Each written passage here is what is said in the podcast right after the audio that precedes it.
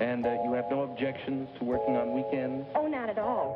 Bienvenue sur Clé de voûte, le podcast pour faire décoller son produit. Really? Je m'appelle Timothée Frein et tous les 10 jours, j'échange avec un entrepreneur ou product manager sur son plus gros challenge produit, le tout en moins de 20 minutes. Well. L'intérêt de ce podcast, c'est que tu puisses t'inspirer du quotidien de ses invités pour lancer et faire progresser ton produit. Oh, yes, yes.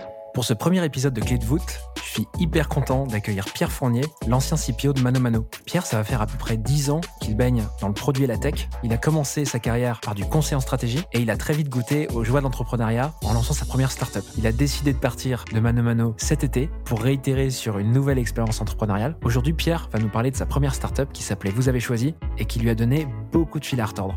C'est le tout premier épisode de Clé de voûte que j'enregistre, alors j'espère que vous serez compréhensif, mais surtout que vous me donnerez vos retours grâce auxquels je pourrai améliorer le podcast. C'est d'ailleurs un petit clin d'œil aux entrepreneurs et product managers avec qui j'échange dans ce podcast, puisque je vais faire en sorte de suivre la même démarche. J'espère que vous passerez un bon moment et que ça vous plaira. Bonne écoute.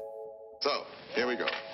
Salut Pierre, comment tu vas? Bonjour Timothée, bah écoute, ça va très bien. Merci beaucoup d'avoir accepté mon invitation. Je suis vraiment super content de t'avoir sur le podcast, d'autant plus que tu n'y es pas pour rien. Je vais le dire là maintenant, Pierre, c'est la personne qui m'a soufflé l'idée de lancer ce podcast. Du coup, je suis vraiment ravi de t'avoir comme premier invité. C'était la moindre des choses. Pierre, on va directement rentrer dans le vif du sujet. Est-ce que tu peux nous parler de ta première startup qui s'appelait Vous avez choisi et surtout du problème que vous avez rencontré? Moi, je faisais du conseil en stratégie euh, avant de monter cette boîte. J'avais des grosses, euh, des gros, gros horaires de travail. On avait très peu de temps pour déjeuner le midi, et donc je m'étais dit, ça serait vraiment génial si on pouvait avoir une appli pour commander à l'avance son repas dans les restaurants et venir le récupérer sans faire la queue. Donc c'était vraiment une idée qui partait d'un besoin euh, personnel, comme on le verra, qui était peut-être pas universel. Et donc voilà, j'ai, je m'étais associé avec euh, trois personnes pour monter ce projet. On avait développé l'app. On la lance et là, évidemment, on s'aperçoit que ça ne marche pas du tout. Ok. Est-ce que tu peux nous parler précisément du profil des gens? Toi, t'étais- tu faisais quoi dans l'équipe? Et, et tes associés, euh, est-ce qu'ils avaient des profils qui étaient euh, complémentaires aux tiens ou pas du tout? Moi, je faisais, euh, j'étais bah, le DG de la boîte. les, les profils de mes associés étaient plutôt assez complémentaires. Ils n'avaient pas fait les mêmes études. Ils étaient plus sur la partie technique. Alors moi aussi au début, hein, parce que on codait tous. Voilà, ils étaient un, peu moins expérimentés que moi aussi. D'accord. Et donc, pour bien comprendre euh, ce qu'est vous avez choisi, est-ce que tu peux nous amener dans le projet pour comprendre euh, qui sont les utilisateurs autour de ça En tout cas, quand vous lancez le projet? Bah, les utilisateurs, c'était vraiment euh, des clones de ce que moi je pouvais être euh, comme utilisateur avant de me lancer sur cette société. Donc c'était euh, plutôt des cadres pressés dans des zones euh, urbaines denses à Paris, donc dans des quartiers d'affaires notamment, des quartiers où il y a beaucoup de bureaux. Et donc c'était, euh, en tout cas dans notre esprit à nous, des gens qui avaient pas le temps de déjeuner et qui allaient passer la commande en avance pour pas faire la queue. Problématique de temps et, et la difficulté que vous rencontrez précisément Bah, la problématique, c'est qu'on se rend compte que euh, bah, finalement, il n'y a pas beaucoup de commandes dans les restaurants du midi où on déploie cette solution. On doit au maximum en avoir 3, 4 par midi, là où nous, on s'attendait plutôt à en avoir une, au moins une dizaine. On s'aperçoit finalement que ne pas faire la queue, euh, alors que quand j'interviewais les utilisateurs, ils me disaient tous que évidemment c'était euh, quelque chose qui euh, les gênait considérablement. Bah, finalement, quand on leur mettait entre les mains une solution pour ne plus le faire, ils le faisaient pas. Donc la conclusion a été finalement assez simple, c'est que c'était pas vraiment un besoin. Et comment tu, fais la transition pour aller chercher justement ben, le vrai besoin, celui qui est plus le besoin hypothétique que vous aviez en tête quand vous avez lancé et vous avez choisi, mais celui qui va faire que, euh, que l'appli va prendre. Quoi. On avait aussi en parallèle de ce, cette promesse du gain de temps, on avait aussi mis en place des, des petites réductions, les gens cumulaient des points. Et euh, parfois aussi, on se faisait des campagnes de flying euh, autour d'un restaurant partenaire qui acceptait de faire une belle promotion pendant une semaine. Et à chaque fois pendant ces périodes-là, on notait clairement une augmentation des commandes. Euh, et donc la corrélation a été rapide à faire. C'est que euh, dès que tu proposais aux gens de payer moins cher, là ça commandait. Dès que tu proposais aux gens de seulement ne pas faire la queue, ça s'arrêtait de commander. Donc on avait des restaurants qui passaient de 2 à euh, 10 commandes par jour par exemple, une fois qu'on faisait l'opération promotionnelle. Ça, c'était systématique, tu le voyais à chaque fois, ce voyant? Alors peut-être pas dans des proportions aussi élevées, mais euh, oui, oui, il y avait toujours clairement euh, une augmentation des commandes quand on faisait les promotions. Et puis on, on s'était aussi euh, rendu compte que les utilisateurs qui commandaient finalement ne ressemblaient pas du tout à l'utilisateur cible que nous nous avions en tête de euh, cadres pressés. On était plutôt sur des profils un peu moins CSP et qui euh, commandaient souvent assez en avance. Par exemple, euh, plutôt des, des assistantes de direction. Et donc c'est à ce moment-là que tu comprends qu'en fait les salariés d'entreprise ils sont quasiment exclusivement intéressés par les réductions proposées et non pas par le fait de, de moins faire ou de pas faire la queue, c'est ça?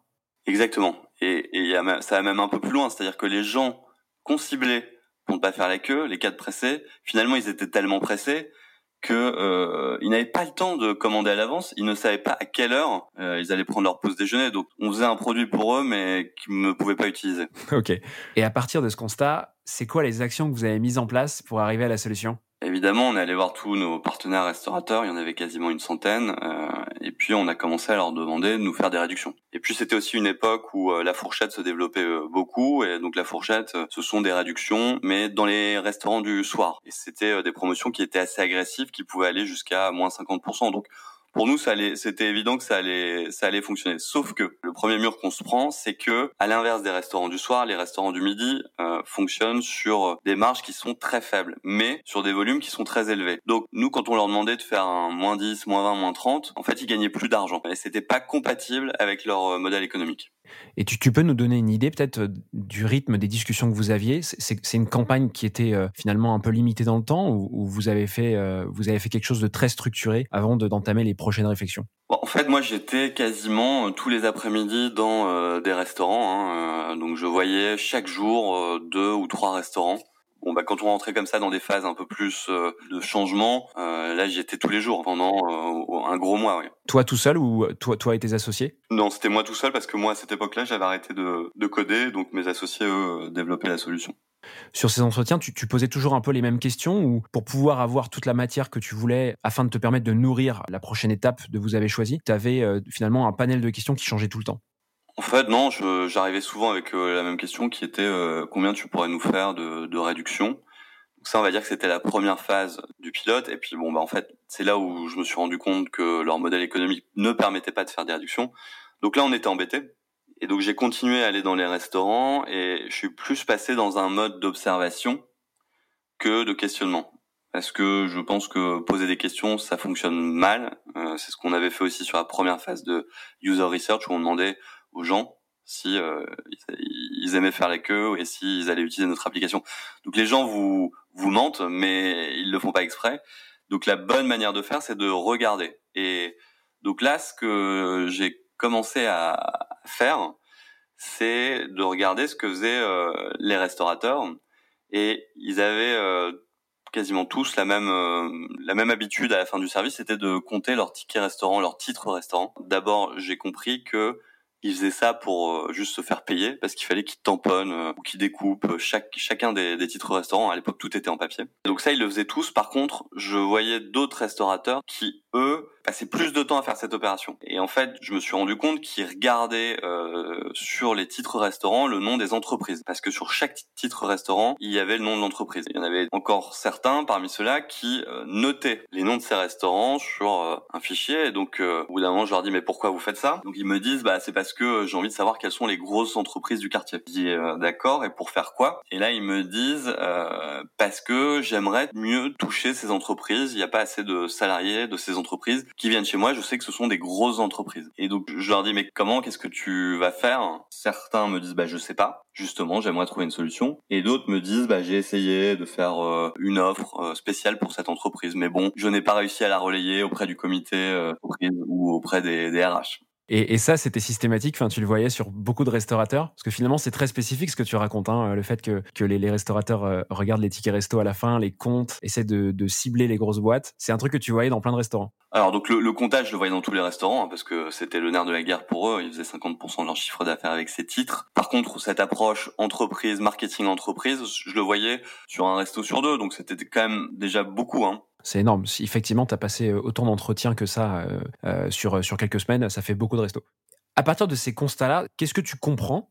Ben, Je comprends finalement que les restaurants ont un vrai problème le midi, qui est un problème de, marketing, et que euh, une cible qui les intéresse énormément, ce sont les entreprises, et qui ne savent pas l'adresser parce que ils ont pas tous les compétences euh, marketing nécessaires pour faire une belle offre, bien la packager, bien la communiquer. Ce qui est quand même euh, fou, c'est que euh, avant de faire cette tournée d'entretien, j'avais déjà fait des dizaines, voire plus d'une centaine d'entretiens avec tous ces restaurateurs, mais il y en a aucun qui m'avait dit voilà moi mon problème c'est d'avoir accès aux entreprises dans mon quartier. Donc encore une fois c'est vraiment pour te dire à quel point finalement c'est pas les utilisateurs qui vont vous dire ce dont ils ont besoin, c'est vraiment à vous de le découvrir en les observant. Ouais, et, le déclencheur, justement, tu disais, ça a été quand même de, les observer, c'est ça, et, ensuite, finalement, de, de, venir faire le lien avec ce que tu avais entendu depuis le début de ta, ta recherche, quoi. Ouais, exactement. Et après, je pense qu'aussi le, le déclencheur, c'est la, la phase dont on va parler juste après, c'est une fois que je constate ce besoin, comment je l'adresse. Et donc, arrivé là, tu as euh, un problème finalement qui est un peu détourné, puisque tu t'aperçois euh, que ne pas faire le queue n'intéresse pas les gens. Tu passes toute une phase de recherche où tu observes, tu parles avec énormément de restaurateurs, tu parlais de dizaines, voire de centaines. Tu fais le constat qu'il euh, y a un vrai sujet sur la partie euh, attirer les grosses entreprises, sur la partie réduction également, et donc on parle bien du déjeuner, hein, du midi. C'est quoi ton raisonnement pour arriver à la solution finale? Et est-ce que tu peux nous parler justement de ce que vous, décidez finalement de faire?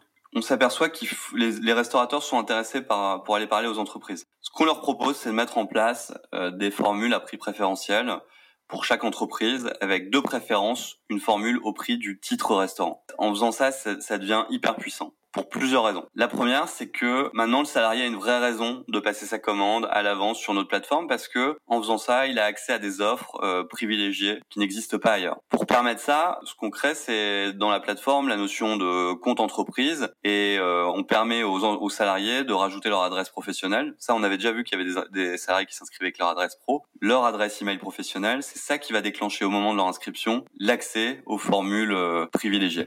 L'acquisition que vous faisiez, elle était faite d'abord par les salariés, vous ameniez les salariés sur l'application et, ensuite eux aller chercher des restaurants. Comment ça se faisait euh, in fine?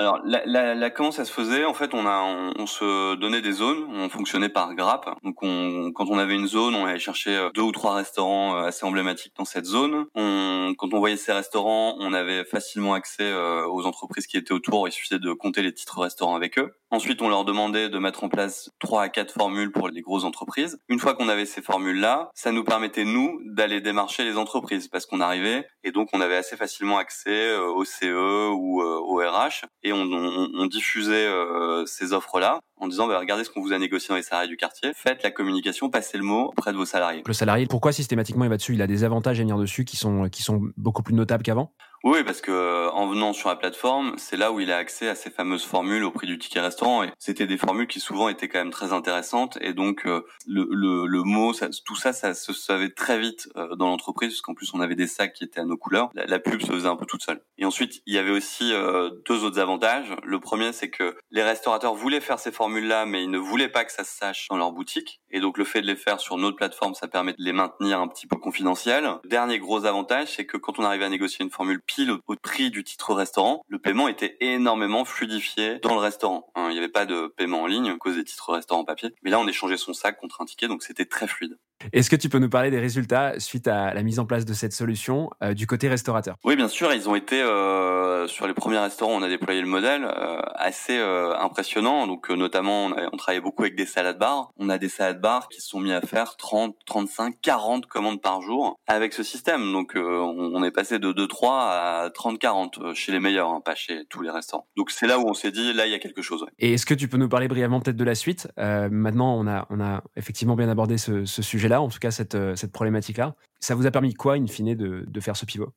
Donc ça nous a déjà permis d'avoir une traction plus importante et ensuite ça nous a permis euh, de lever des fonds auprès d'un investisseur institutionnel qui était Edenred. Donc Edenred, c'est euh, l'émetteur des titres restaurants. À l'époque, euh, ils se digitalisaient. Ça leur faisait aussi euh, une offre différenciante par rapport à leurs concurrents. Donc on avait levé à l'époque 450 000 euros avec Edenred. Alors ça semble assez peu aujourd'hui, mais c'était quand même un gros chiffre à l'époque. Ouais, c'était pas mal en effet. C'est vrai qu'on a tendance à avoir des sites qui sont à peu près multipliés par deux aujourd'hui. Hmm. Et en plus, euh, d'ailleurs, Edenred avait vraiment bon, euh, parfaitement joué le jeu. Il, nous avait mis à disposition quand même pas mal de moyens, que ce soit des moyens commerciaux ou marketing. Et donc derrière, vous avez, j'imagine, euh, recruté en suivant cette solution-là, c'est ça? Alors on s'est dit, bah voilà, c'est super. Maintenant, on va pouvoir euh, passer à l'échelle. Et, et, donc, euh, bon, bah comme comme je l'avais dit en intro, finalement, la boîte s'est arrêtée. Et en fait, ce qui n'a pas fonctionné, c'est que soit il y avait vraiment trop de commandes dans le restaurant et ça commençait à devenir problématique pour le restaurateur qui, à l'inverse d'un McDonald's où ils ont tout réaménagé dans leur euh, restaurant pour euh, donner un accès euh, optimal aux bornes de commande, bah là les restaurants n'avaient pas refaire leur restaurant pour absorber nos flux à nous. Et puis il y a aussi un moment où quand le restaurateur avait trop de formules en place avec trop d'entreprises différentes, ça devenait opérationnellement pour lui assez ingérable. Et alors là pour peu que sa carte change et que les prix soient mis à jour, il était obligé de tout refaire et ça devenait vraiment compliqué. Comme quoi, faut être super résilient quand tu montes une boîte quand même. Parce que tu as beau euh, trouver une solution, un premier pivot qui te sauve un peu la vie, euh, il y a un deuxième problème qui débarque juste derrière. Euh, super intéressant, merci Pierre. Tu, tu me tends franchement une perche pour raconter la suite dans un prochain épisode, mais on va rester sur, sur ce premier retour d'expérience pour que ce soit plus simple à digérer aussi pour tout le monde. juste avant de boucler cet épisode de Clé de voûte, j'ai une dernière question à te poser. C'est quoi la clé qui aurait pu te permettre de répondre plus efficacement à ce pivot justement Ça peut être un livre, un podcast, une personne À l'époque, on parlait très peu de user research, donc c'est une ressource qui n'existait pas, je pense. Moi, il y a un bouquin que j'ai trouvé récemment que j'adore sur la partie user research, c'est euh, Think Like a User Researcher. Alors, je sais même plus le... David Travis. David Travis. Euh, voilà, je trouve que c'est un super euh, livre euh, qui résume tout ce qu'on peut se dire sur la user research. Donc j'invite vraiment tous ceux qui font du produit, qui créent leur entreprise à lire ce livre. Trop bien Pierre, merci encore pour ton tour d'expérience. Salut Timothée, à une prochaine et plein de bonnes choses pour ce nouveau podcast. Merci, salut Pierre. Voilà, j'espère que ce premier épisode avec Pierre vous a plu. Si c'est le cas, n'hésitez pas à laisser un commentaire et 5 étoiles sur Apple Podcast. C'est ce geste qui me permettra de faire connaître le podcast au plus grand nombre. J'ai déjà hâte de vous faire écouter le prochain épisode. Oh, à très vite dans Clé de vote.